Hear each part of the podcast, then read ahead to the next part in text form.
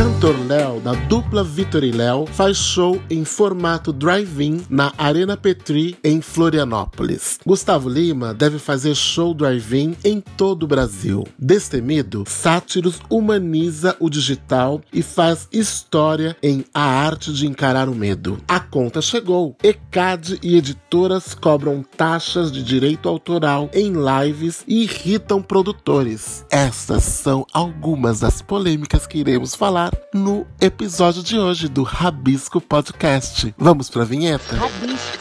Rabisco. Rabisco. Rabisco. Rabisco Podcast uma produção, canal Diversão e Arte. E aí, Dinho, e aí, Tom, começando mais um Rabisco Podcast. Hoje eu tomo a fala para começar esse programa, é, porque eu quero trazer uma provocação. E eu quero lançar ela para vocês, para o Tom, para o Dinho, para quem estiver nos assistindo. É seguinte: a gente vive um momento em que a arte está se redescobrindo, se repensando, se reconfigurando, se reencontrando, né, resistindo. Tem uma porção de possibilidades aí para a gente pensar esse, esse campo das artes, né? E, e, a gente vive um momento em que algumas discussões têm sido trazido à pauta e ganhado projeção, espaço de, de, de reflexão, de diálogo muito grande. É, uma delas, por exemplo, é, traz a questão, inclusive ganhou muito pauta de jornal, de cadernos de cultura, traz a questão de teatro em rede social, teatro na internet, é teatro ou não é teatro? Né? E aí tem uma porção de gente que debate isso nas redes, que diz que isso não tem valor, que isso não deveria estar sendo feito, ou que a gente não pode chamar de teatro porque não é. Né? Tem uma porção de, de, de falas, inclusive, é, fazendo críticas, tecendo críticas até pesadas em relação a, aos grupos ou os artistas que estão se propondo a se reinventar nessa relação pautada pelo distanciamento social. É, inclusive, a gente tem falado aqui, eu tenho indicado para vocês, inclusive, é, por exemplo, a iniciativa dos sátiros, né, que, que foi o primeiro grupo a pensar um espetáculo totalmente idealizar, né, montar um espetáculo totalmente idealizado para o campo digital. Mas enfim, é uma porção de debate sobre isso. A minha pergunta para vocês é a seguinte: esse tipo de debate ele contribui para o campo artístico ou ele na verdade tira de questão é, as, é, a, a, força da, da arte no sentido de é melhor a gente estar junto na luta por alguma coisa ou esse tipo de debate realmente é esclarecedor, traz questões que são importantes, precisa ser trazido à pauta, contribui. O que, que vocês acham disso? Eu tenho minha opinião, até estou trazendo aqui, abrindo esse campo, mais uma vez, esse campo de debate. Né? Eu acho que é interessante a gente pensar sobre isso, mas eu acho que não cabem as críticas no sentido de se deveria, se não deveria estar tá fazendo, nem nada disso. Acho que a arte Posso chamar de teatro, posso dar outro nome a essas experiências, isso é até de certa forma insignificante, porque é uma questão conceitual, é, mas acho muito importante a arte estar sendo produzida em época de pandemia. Os artistas estarem procurando caminhos, estarem encontrando caminhos e estarem proporcionando para a gente experiências absolutamente novas é, no campo artístico. Eu acho que isso é sempre bem-vindo. Eu acho que existe, em geral, na arte, uma grande resistência a, a essa relação da arte com a tecnologia e, e que, na verdade, ela precisa ser desconstruída. A tecnologia está aí para ser usada, seja em palco, seja na rua, seja na internet, seja onde for. Então, essa é uma pauta aí que eu queria deixar para vocês. O que, que vocês acham disso? É uma discussão válida? É uma discussão importante? Vocês têm uma opinião sobre isso? Defendem algum lado? Qual é de vocês sobre isso? E a outra questão que eu deixo, que também a gente já abordou e trouxe em pauta aqui, a questão dos direitos em, em relação ao mundo digital. né? O Procure Saber, que é uma associação de artistas, vem aí cobrando do ECAD, o ECAD vem reagindo no sentido de fazer a arrecadação de direitos das lives né, as, as, os shows musicais que aconteceram pela internet, que é, nos ajudaram a passar pelos períodos de pandemia e tal, é, agora estão sendo cobrados, né? A cobrança chegou e está batendo a porta. O ECAD está cobrando 10% da arrecadação dos valores né, é, referentes a essas transmissões, é, para que isso seja repassado aos, aos compositores, aos artistas compositores. Isso é uma briga do Procure Saber e, e, é uma questão bastante polêmica, porque tem muito produtor que acha que não, que o campo da internet é um campo regulado de outra forma e que nem tem uma, regulariza uma, uma regulamentação muito clara e o que for.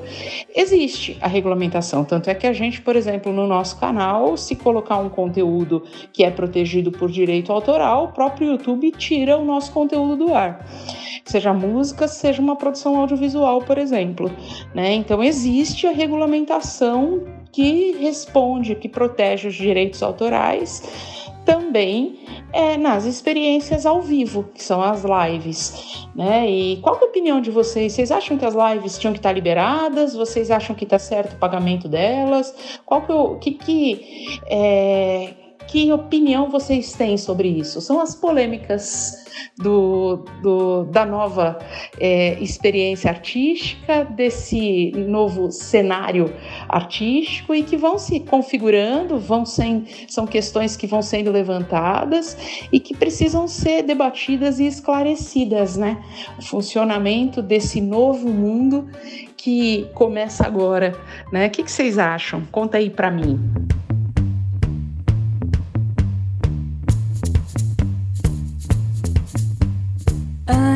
Oi Bia, oi Tom, e aí galera do Rabisco Podcast. Nossa Bia, quanta discussão, verdade. Eu tenho visto bastante coisa também a esse respeito. Teatro, life, internet, enfim. Essa discussão do que é e do que não é teatro. Eu acho que a discussão talvez seja válida naquele ponto que você mesmo citou de crítica, eu acho que não é tão legal, porque é uma, é uma é arte de todas as maneiras. E a arte dá essa permissão de que você possa atuar, seja na, na pela internet, TV, cinema, seja no palco. Eu acho que essa convergência ela contribui muito e até já vem acontecendo mesmo antes da pandemia. Muitos espetáculos aderiram grandiosamente à tecnologia para o palco, com tecnologia virtual, tecnologia de telões e dessa interação já no palco. Essa interação acabou saindo do palco por conta dos teatros fechados e vindo para a tela dos computadores.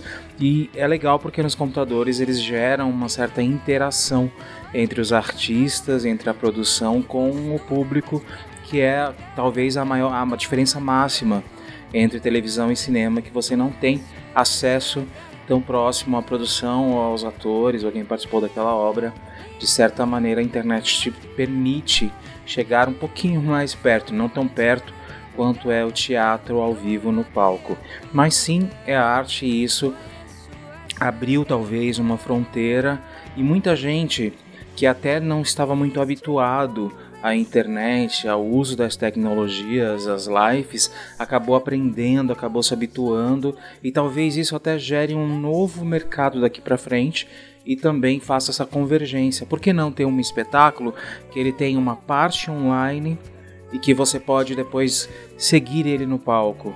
Então, sabe, essas convergências, você atrai o público que está vendo pela internet e levando eles a complementar o espetáculo no palco. Talvez seja também uma, uma nova forma que pode vir depois que essa pandemia passar. Eu acho extremamente válido. Eu sou meio suspeito para falar porque eu sou um cara da internet, eu sou um cara de tecnologia. Então eu gosto muito dessa convergência. Eu gosto, tanto é que a minha maior paixão é o cinema, porque o cinema sempre esteve mais ligado à tecnologia, até mesmo do que a TV e muito mais do que o teatro. O teatro ele sempre esteve ligado muito ali às técnicas circenses e agora que ele está abrindo mais essas portas para a tecnologia mais de informática. E a TV também. A TV está tá virando assim, meio com uma característica da televisão, atuar como no cinema é, ter efeitos como no cinema e ter uma coisa muito mais tecnológica na TV. Até mesmo a gente viu matérias falando que agora, quando as novelas voltarem, o contato próximo dos atores vai ser mais virtual para que não não propague aí o coronavírus. Mas enfim, eu super apoio, eu super gosto. Eu acho que sempre que acontece alguma coisa, a gente se movimenta para tentar se adequar àquilo e cria novas oportunidades. E isso é muito bacana. Eu sou da tecnologia, como eu disse, então para mim é o máximo. Eu encontrei várias saídas bacanas nesse período. Trabalhei mais até, porque como é, eu domino de certa forma várias plataformas online, eu acabei dando suporte, encontrando certos trabalhos, auxiliando alguns artistas, auxiliando professores de faculdade que estão em aulas online, que não tinham é, algumas tinham algumas necessidades, eu consegui suprir essas necessidades para eles. Enfim, então acabei me movimentando muito bem. Então acho que é, isso também está vindo por bem. E voltando a citar o que eu falei agora, eu acho que a gente pode montar aí uma campanha assim de partir do online, misturar com o ao vivo para criar um novo formato, levar as pessoas mais ao teatro, mas também deixá-las tendo gostinho pela internet. Eu adoro as lives, eu vejo algumas e, e gosto dessa discussão e acho que aproxima também o público de certa maneira. Hoje eu vejo pessoas tendo acesso e contato com artistas de uma maneira que não tinha antes, né? É, você não conseguia ter essa visão de ver o artista como ser humano, como pessoa normal do dia a dia. Inclusive foi uma das questões que chegou até mim ah, nas minhas redes pessoais, essa questão como vive um artista, um ator famoso? Ele tem uma vida normal, ele consegue ir ao supermercado, ele consegue frequentar um shopping. E, e por mais banal que isso pareça, faz parte da realidade de muita gente, porque é inimaginável, porque ele vê aquela pessoa apenas na TV. Ele não imagina que aquela pessoa tem uma vida cotidiana, tenha brigas, tenha filhos, tenha que trocar fraldas, enfim.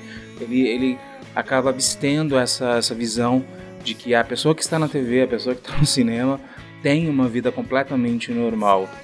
E, e, e, agora você podendo ver as pessoas nas suas casas, até jornais sendo apresentados de casa, alguns programas culinários, as apresentadoras fizeram na sua casa a, as câmeras para que elas pudessem filmar ali. Enfim, então a gente acabou se aproximando de uma forma muito gostosa, tornando as pessoas mais próximas. E essas discussões talvez levantem essas visões e façam que mais pessoas acabem entendendo e buscando outras formas de consumir. E talvez abram portas. Eu acho que essa é a minha expectativa. Que abram mais portas, que as pessoas se sintam mais próximas estando no cinema, que se sintam mais próximas assistindo TV e que mais próximas ainda estando no teatro agora. Porque eu acho que o mais importante é isso, a gente se sentir parte de, a gente fazer parte daquilo. Isso que é legal, é isso que transforma a experiência. Quando você vê um filme, aquele filme mexe com você porque você se sentiu parte dele. Quando você assiste um espetáculo e você se movimenta com ele, você faz, se sente parte dele, ele modifica algo em você. E isso vindo para as lives torna a coisa um pouco bem mais humanizada. E, e vamos porque vamos. Eu acho que isso vai ser uma convergência, é mais uma das facetas da arte muito bem-vinda que venha para ficar, que venha para somar, que venha para concluir, que venha para se multiplicar e ser mais uma fonte aí de consumo de arte, de exposição de arte, e é isso. Então, o que, que temos mais, pessoal do Rabisco? Eu vou ficando por aqui e passo a bola agora para o Tom Miranda. E aí, Tom, o que você acha de tudo isso?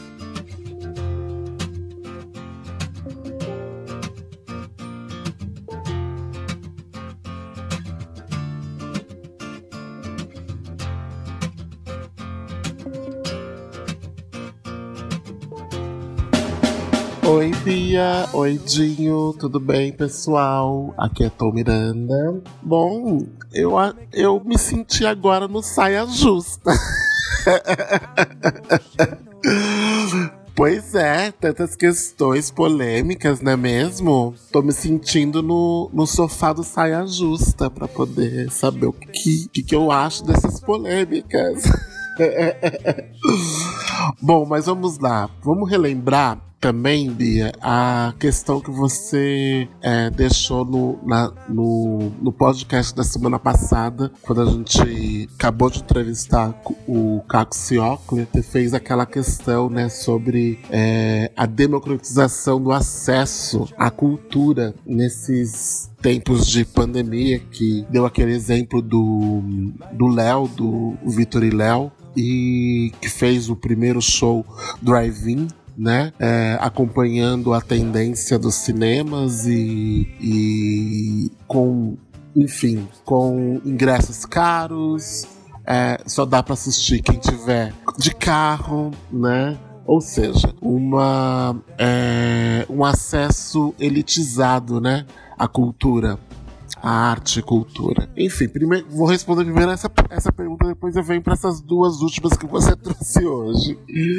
Eu acho que é, eu acho realmente eu acho um problema. Eu acho um, uma contribuição para o desmonte da, da, da cultura né, a esse tipo, se a, se a, solução for somente essa, entendeu? Eu acho que a gente precisa conseguir encontrar soluções de democratização, de continuar o projeto de acesso à arte e cultura. Primeiro, porque é um direito, né, constitucional né? É um direito constitucional, ou seja, direito para todos, né? Então, eu não posso privilegiar apenas uma, uma parcela da, da, da população que tem carro e que tem poder aquisitivo para poder consumir aquela cultura, aquela arte que eu estou produzindo, né? Eu acho que a gente precisa repensar, né? É, é, para poder entender o, o, o, real sentido disso tudo. Né? Em questão a, a essa questão da, das lives e se é se teatro online é teatro, se não é, essas críticas todas, eu, eu eu, eu penso muito parecido com você nesse sentido, né? No, em relação às, às críticas, eu acho que realmente não é o momento de, de trazer essas críticas. Né? De repente, é mais isso que o Dinho falou, né? De talvez estar se criando aí um novo, um novo segmento, né? Um novo segmento que depois que tudo isso tiver passado, talvez ele fique, talvez não, mas é, é, é, está se criando, né? Esse, essa coisa do online, né? Então, mas também volto para a primeira questão, né? Eu acho que a gente precisa democratizar o acesso. Eu acho que uma coisa que o, o a pandemia escancarou pra gente foi é, é a falta, a desigualdade social e principalmente a falta de inclusão digital que não existe no, no nosso país, né? Veja os estudantes pobres que estão sem acesso e não estão conseguindo a, é, estudar, né? Para para poder fazer o Enem, entendeu? É, para poder dar continuidade nos seus estudos, né? Ou seja, eu acho que a gente precisa é, olhar com mais carinho e, e entender é, que precisa de políticas públicas, né, para poder dar esse acesso para as pessoas. Porém, eu acho que esse, essa essa arte toda que tem sido, sido feita online, seja nas lives, com teatro, com, com, com música e, e as visitas né, aos museus online que tem, que tem que tem se feito, visitas é, é, é, virtuais, né? Eu acho tudo isso muito válido, porque não deixa de estar sendo produzido arte, né? Eu costumo dizer que arte é tudo aquilo que, que faz eu refletir sobre a minha vida, né? E a sobre mim mesmo, né? E a cultura é sobre quando eu, eu cons é, consigo refletir sobre o outro, sobre o próximo. Eu acho que se você está produzindo arte e cultura, e isso tem te tocado de alguma forma, não importa se, se, se você ainda não sabe qual é a nomenclatura correta daquilo, se aquilo é teatro online, se não é, enfim, que, que, o que, que vai virar isso, né? Mas é importante que tem sido produzido arte, tem sido produzido cultura, né, para essas pessoas. É... E sobre arrecadação do ECAD, eu também concordo com, com o que você disse no, em relação a. Eu acho que essas plataformas todas de streaming seja no YouTube, seja no podcast, seja, enfim, aonde estiver, elas já têm uma regul regulamentação, né? Tanto que, por é, é, você deu um exemplo ótimo no YouTube, né? Que quando você a gente posta alguma coisa que é, é, tem direito autoral, ou aquilo tem algumas coisas que é, é, são tiradas do ar, outras não. Outras você não pode monetizar aquilo. Ou a sua monetização parte daquilo vai, é, já vai destinado para o direito autoral da, da, daquela peça ou daquela inserção que você é, colocou no seu vídeo, né? Eu acho isso super válido. Porém, o ECAD eu acho uma questão tão complexa, porque se, se já está sendo, é, é, já foi regulamentado através daquela plataforma, né, digital, já existe um regulamento para aquilo, por que cobrar duas vezes? Hein? Né? Eu. Aí eu deixo essa questão aí, assim.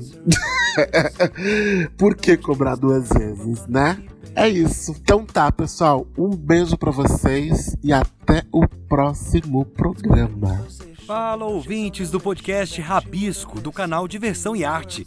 Aqui quem fala é o ator, cantor, locutor, apresentador, artista, né, gente? Luiz Araújo. Olha, eu vim aqui desejar sorte para a turma do canal Diversão e Arte em mais esse espaço dedicado aos apaixonados, trabalhadores e público das artes e cultura. Não deixem de ouvir e repercutir os assuntos e dicas do Rabisco Podcast.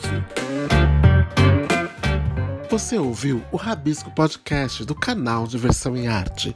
Nosso programa é sempre publicado às sextas-feiras e você o encontra na Anchor, no Spotify, no Deezer, no Apple Podcast, no Google Podcast, no Radio Public, no Pocket Cast, no Castbox e no Breaker.